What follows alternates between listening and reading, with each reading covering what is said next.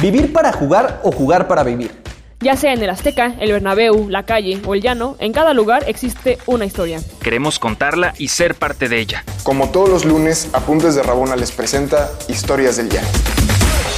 Amigas, amigos, buen lunes, un lunes de Historias del Llano. Me da muchísimo gusto estar con ustedes. Querida y amiga Pau, buenos días, ¿cómo estás? Ay, muy bien, Diego, ¿tú qué tal? Bien, bien, contenta. Es este semana convulsa, semana ya se acerca la final de la femenil, entonces este es una son días bastante emocionantes para mí y pues nada, muy contenta también de estar aquí como casi cada lunes, porque me encantaría estar todos, pero quizá ya pronto va a estar todos, ¿no? Este, y pues nada, feliz de la invitada que tenemos, porque es una invitada, Yo no sé tú qué hacías, Diego, a los 31 años, ¿ah, ¿verdad?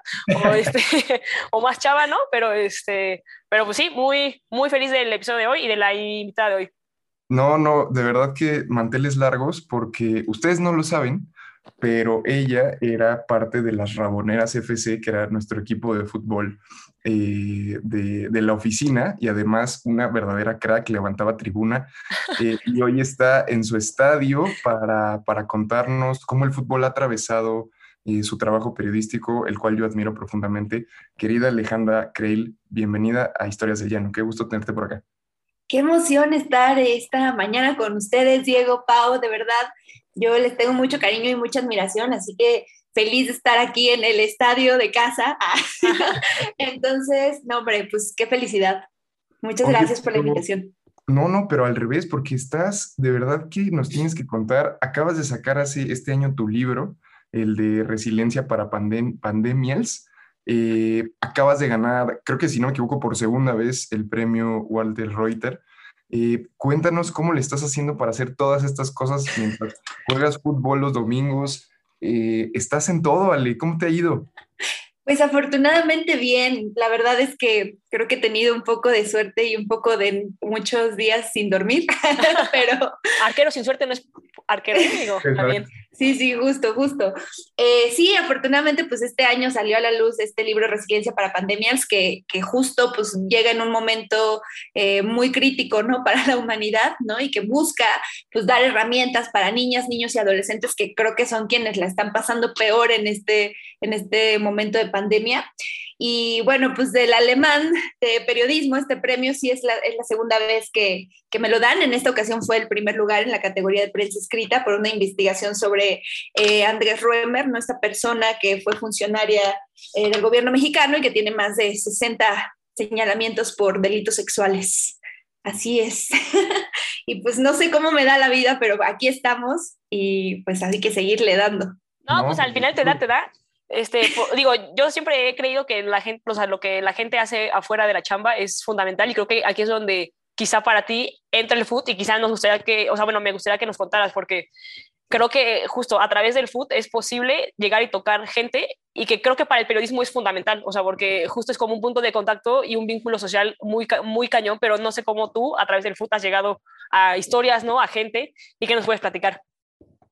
Sí, fíjate que a mí, bueno, yo soy una apasionada del fútbol, pero soy una apasionada rara, ¿no? Porque no soy la que ve como el fútbol en la televisión, ¿no?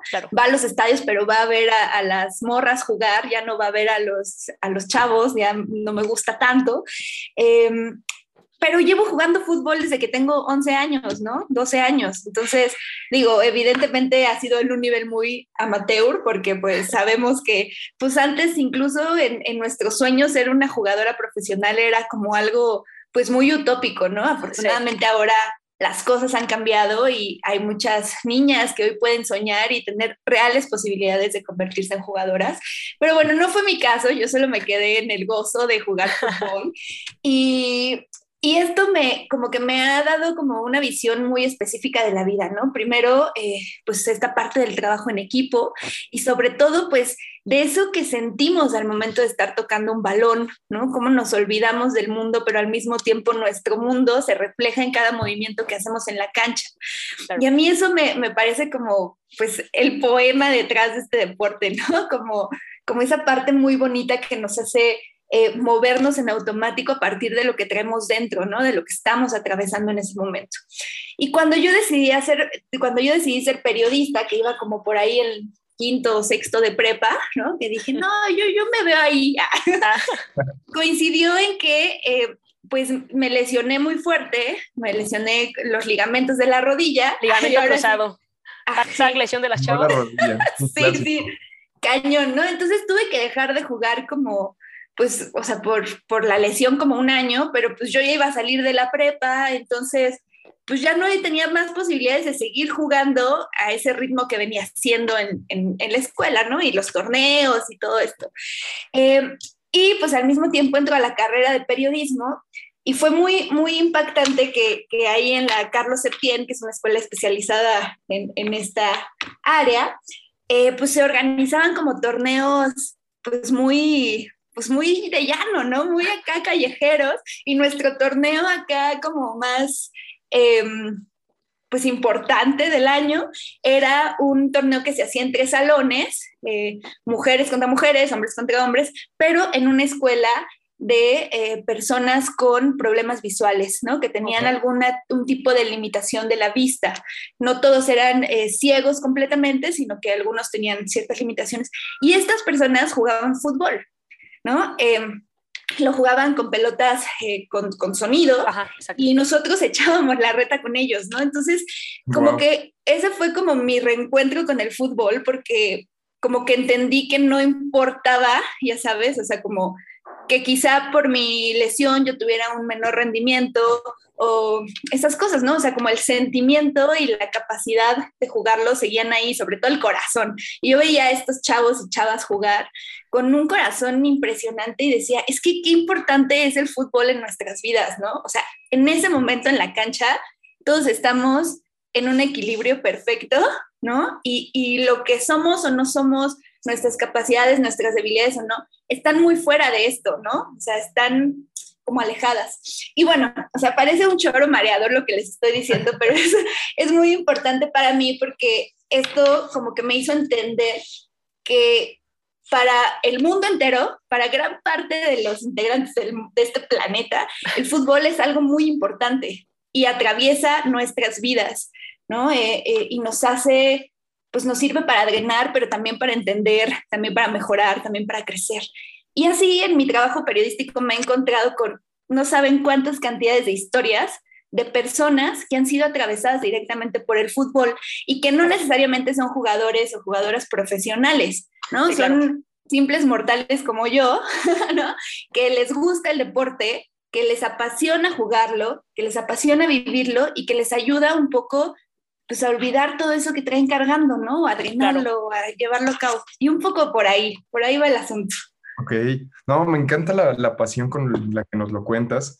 Eh, ojalá que, esto es un podcast, pero ojalá que la gente pudiera ver tus reacciones porque es muy padre ver cómo, cómo te mueves, cómo sonríes. Dices, es que el fútbol nos une, ¿no? Y sí es cierto que es una especie de lenguaje universal eh, que está ahí y que en el trabajo periodístico hagas o no una historia exclusivamente de fútbol, está, ¿no? Está.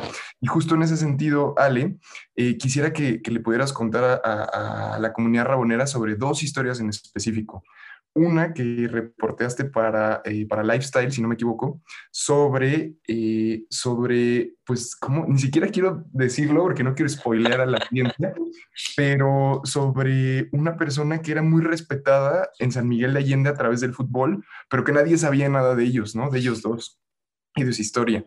Y otra sobre cómo vive eh, la comunidad musulmana en la Ciudad de México y cómo se integra.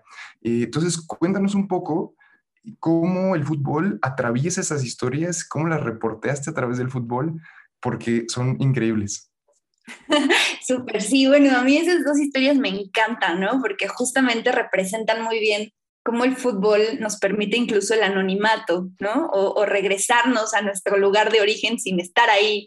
Claro. Y, y, esta primera referencia sobre, es un reportaje que se publicó precisamente en la revista Life and Style ya hace unos cuantos años, creo que en 2017, y que se titula Ramón ya no es Ramón. Y habla de eh, este personaje, Raúl Escobar Poblete, que quizá en México ese nombre no nos dice nada, pero en Chile. Bueno, en Puebla, en Puebla el nombre, el, el apellido medio suena importante. Justo, y, mira, este, este, este personaje justamente eh, es muy conocido en Chile porque básicamente era miembro de lo que se llama el Frente Patriótico Manuel Rodríguez, que es un grupo que estaba en contra de la dictadura, pero que implementaban acciones directas, ¿no? O sea, incluso catalogados como actos de terrorismo en algún sentido, ¿no? Entonces, eh, él, específicamente se hace famoso junto con su mejor amigo, Ricardo el Negro Palma, así le, le llamaban, eh, por, pues, em, pues ahora sí que encabezar un atentado contra eh, la mano derecha de Pinochet, ¿no? Por ahí en la década de los 90. Esto pues provoca una persecución enorme y el negro Palma termina encarcelado.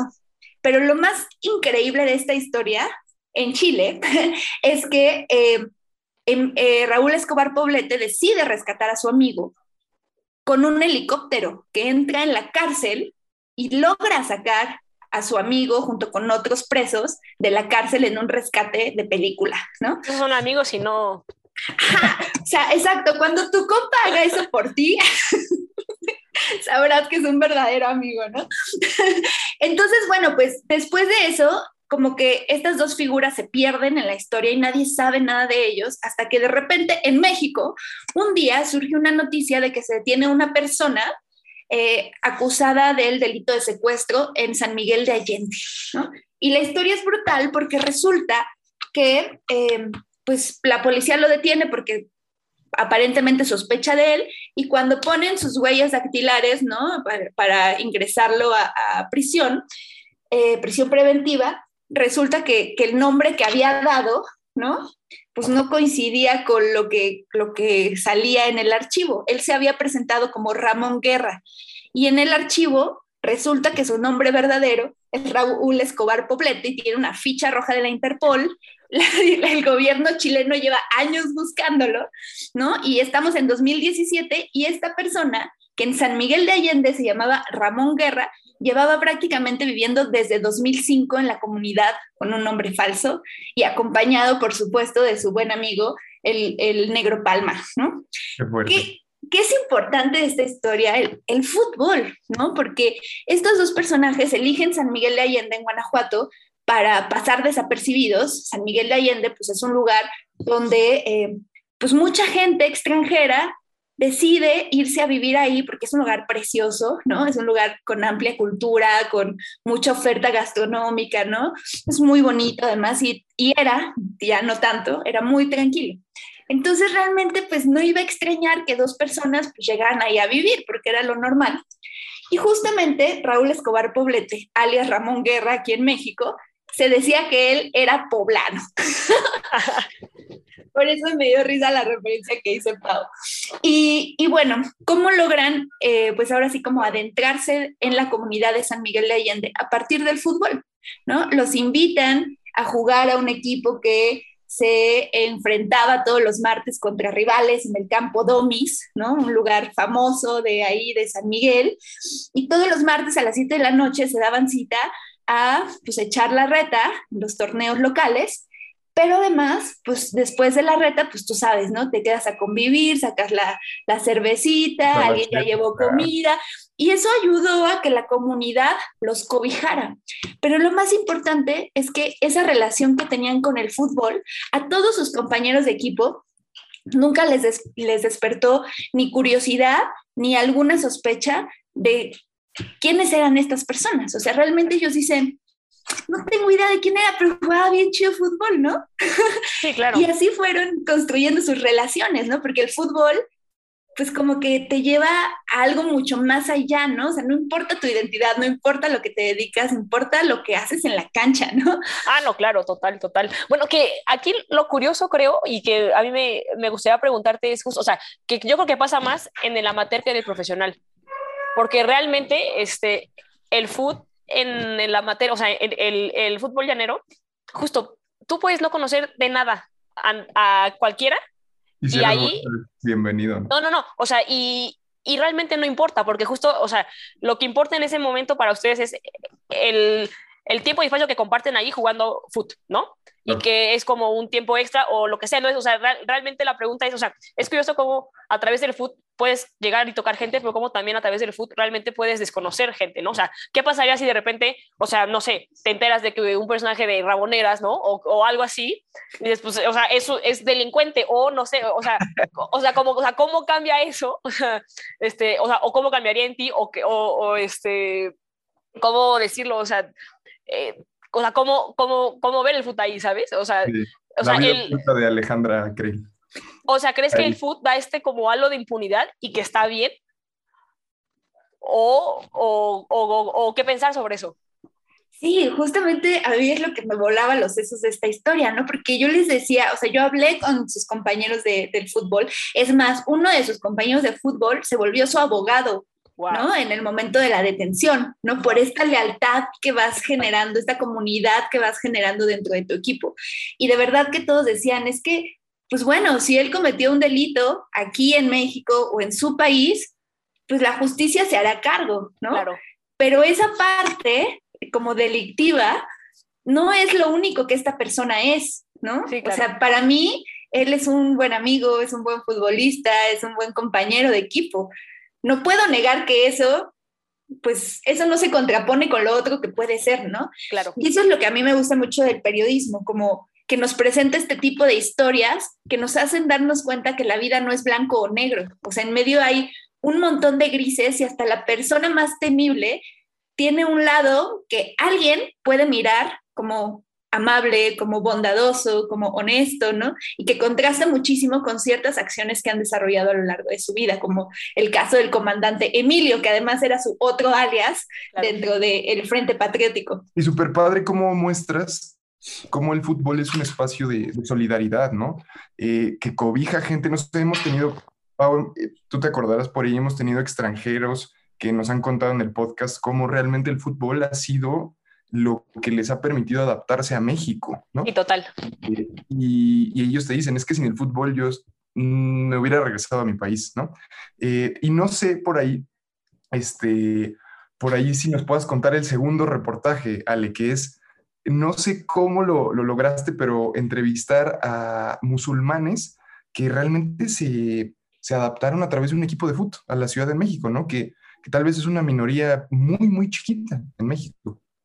Sí, justo este reportaje se publicó en la revista Chilango, se llama Ser musulmán en nuestra ciudad, y, fue un reportaje que se construye justo en un momento muy, muy crítico a nivel mundial, ¿no? Cuando eh, el ser musulmán era más estigmatizado que nunca, porque los ataques terroristas, sobre todo en el área de Europa, estaban siendo como muy frecuentes.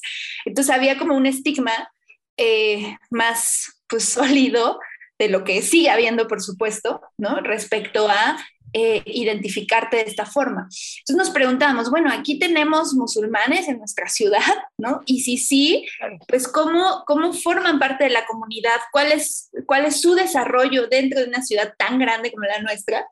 Entonces fui a una mezquita que está en Polanco y pues bueno, la verdad es que me dejaron pasar para conocer un poco cómo era la mezquita con ciertos protocolos, o sea, a mí me, me me dieron chance de entrar a un área donde las mujeres no tenemos permitido entrar, que es el área donde los varones hacen oración, y me dejaron pasar y la verdad es que fue muy incómodo porque todos me veían como que hace una mujer aquí, ¿saben? este, pero bueno, a mí me sirvió un poco para entender su, su, visión del mundo, su visión de la religión y todo, y terminando, pues me quedé como platicando con un, uno de los integrantes de esta mezquita, que era un, se llama Hesham, es uno de los protagonistas de la historia, y que eh, es un musulmán joven que recién había llegado a la Ciudad de México, ¿no? Entonces me pongo a platicar con él, le digo, oye, pues ¿en dónde se reúnen? Y de repente me dice, no, pues a veces vamos a jugar fútbol. Y yo, ¿qué? Así, paren las prensas, pues ahí está el asunto. Y como que yo misma entendí que esa era la parte que, que les hacía sentirse bienvenidos en la ciudad, ¿no? Entonces le dije, oye, pues invítame a verlos jugar y fui a las canchitas donde jugaban, que están como pues en la frontera Ciudad de México, Estado de México, Y para mí fue impresionante porque en, ese, en esa reta eran dos equipos de musulmanes, ¿no? Muchos que solían trabajar en embajadas o, cosas así, otros miembros de la mezquita que se dedicaban a diferentes actividades. Y de verdad estar ahí para mí era como de, bueno, es que si yo no supiera que estoy en la Ciudad de México, diría que estoy en otro país, ¿no? Estoy en, estoy en un país de Medio Oriente, porque de verdad se desarrollaba el, el partido en cuestión pues con un lenguaje, en una lengua que yo no entendía, ¿no? Pero que al mismo tiempo, eh, pues los movimientos natos del fútbol, ¿no? Los pases, el, el ¿cómo se llama? El delantero, como eh, regateando para meter el gol, ¿no? Ese tipo de cosas era un lenguaje que yo sí entendía. Entonces me permitió como muy bien, pues ahora sí que entender qué representaba el fútbol para ellos, ¿no? Y era una especie de regresión a su lugar de origen, era como encontrar un sentido de pertenencia en un país ajeno, ¿no? Y al mismo tiempo, pues, apropiarse del territorio a partir de su juego. En este momento, y así como genuina duda, por, o sea, por, por cuestión eh, hábitos y por cuestiones al final de esa, o sea, de, de, realmente la costumbre y la cultura de los musulmanes, o sea, cuando los fuiste a ver y, cuando descubriste el fútbol en ellos, o sea, pudiste jugar con ellos, o sea, digo, o sea, porque entiendo el shock que fue primero entrar al, al sitio de oración, ¿no? Pero sí me gustaría saber si, si, no sé, si al menos tú pudiste en ese, en ese sentido, ¿no? Porque así como el fútbol es quizá una regresión al lugar de origen, quizá estando tú ahí, también el fútbol puede ser ese parteaguas, ¿no? Como para abrazar algo que es distinto porque eso no pasa en su país, ¿no? O bueno, o no es tan común en su país.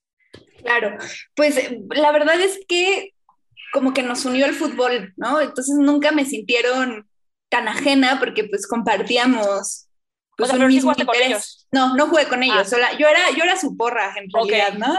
Estaba en la tribuna y la verdad es que pues cuando tienes una persona que te acompaña o que ahora sí que te, te echa paro de llevarte a esos lugares, en este caso Hesham, pues como que dicen, bueno, ah, ok, viene con esta persona, entonces como que hay un vínculo de confianza que puede un poco, pues, aminorar esta especie de, conflictos, ¿no? Y Hesham, además, es, un, es una persona que, eh, que es muy abierto, ¿no? O sea, que obviamente sigue su, su religión y sigue su creencia al pie de la letra y al mismo tiempo se abre a compartir conocimiento y a compartir saberes y experiencias, ¿no? Entonces fue, un, fue un buen acercamiento al tema, porque si hubiera sido una persona mucho más cerrada o quizá más conservadora, pues esto hubiera sido muy complicado. Pero bueno, el fútbol justamente permitió que yo pudiera contar esta historia, porque si no hubiera sido muy complicado, pues hablar con tantos varones musulmanes ¿no? que tienen ideas muy pues, diferentes a las nuestras. Acá digo les, digo, les quiero aportar un dato porque me lo acaban de pasar.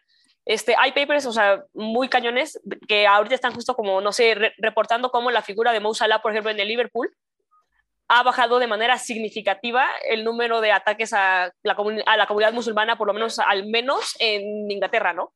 Este, o cosas así. Entonces, pues, o sea, digo, te habla de ese poder que tiene el fútbol como para realmente cambiar narrativas, cambiar lógicas de cambiar interacciones entre personas, ¿no? Y quizá cosas que parecían muy arraigadas o pleitos muy acendrados que pueden de alguna manera ir siendo menos. Claro. Yo estaba pensando, estaba pensando si había por ahí jugadores o jugadoras musulmanes eh, y no se me viene a la mente en este momento nadie. Ahorita, eh, mujeres sí, Está Cálida Popal, que es muy famosa. Y, ah, bueno, no, pero digo en México. ah, en México, ah. En la liga. No, no, no. Estaría bueno para un reportaje. Sí. sí, sí, sí, sí, rompiendo todo tipo de barreras, ¿no? Sí. Oye, querida Ale, eh, pues muchas gracias por estar acá en Historias del Llano. No sé si por ahí traigas alguna historia de esas que estás trabajando 18 al mismo tiempo eh, que tenga por ahí food que nos quieras adelantar, pero estoy seguro que, que por ahí saldrá en cualquier momento el food en, alguna, en algún otro de tus reportajes, que además ahorita estás publicando en Gato Pardo, estás en varios lados y, pues qué gustazo tenerte, tenerte por acá hoy. No, hombre, pues el gusto es mío. Em, tengo un proyecto sobre food femenil, justo, como... Claro que sí. por supuesto, pero bueno, todavía está muy en el horno, entonces no les puedo eh, adelantar mucho, pero espero ya que el próximo año empiece a ver la luz. Eh, y les puedo recomendar otro texto que también tiene que ver con el fútbol que hice en contexto de pandemia que se llama El sepulturero quiere bailar, que es un perfil de un sepulturero eh, que, bueno, estuvo trabajando todo pues, en tiempos de pandemia en el, eh, en el Panteón Civil de Dolores y que es como muchos de nos, es muy similar a, muchos de nosotros en el sentido de que él, él pudo haber sido futbolista profesional, ¿sabes? Y algo pasó en el camino y es una historia también como de ruptura, ¿no? De, de cómo pues uno, ese momento decisivo en el que te dedicas al fútbol o le sigues dando por este camino o transformas tu vida en otra cosa. Y en este caso su decisión pues terminó de afianzar una tradición familiar de sepultureros y hasta la fecha sigue trabajando en el panteón, pero su visión de la vida es completamente de ruptura, ¿no? Nada tiene que ver con lo que nos imaginamos de un sepulturero, por eso el título es un sepulturero que ama bailar y que enseña baile y es, es brutal. Y además con una pasión por el fútbol interesante, ¿no? No, pues qué padre, pues yo creo que vamos a estar súper atentos a cuando salga, porque yo creo que va a ser una gran historia. Eh, me encantaría seguir charlando porque siento que nos, nos, podemos chutar aquí las horas, pero eh, o sea, esperamos también contarte, bueno, contar contigo de nuevo, o sea, quizá para cualquier eh, otra cosa. Si en algún mundo necesitas ayuda con tu proyecto de la femenil, pues aquí te alzo la mano, ¿no? Este, te alzamos, sí, totalmente. Y pues nada, este, muchas gracias a todos por escucharnos hoy. Eh, esperamos que les haya encantado, así como a Diego y, a mí tu historia, bueno, tus múltiples historias. Y pues nada, un gran saludo a todos, feliz lunes y hasta luego. Muchas gracias, muchas gracias Ale, gracias por estar acá. Hombre, gracias a ustedes, Diego, Pau, un abrazo y un abrazo a todos los que nos escuchan. Eh, bonito lunes también. Ya están, buen lunes, gracias. Hasta luego. Bye. ¿Quieres más historias? Síguenos en todas nuestras redes sociales como Apuntes de Rabona para ver el mundo desde el fútbol.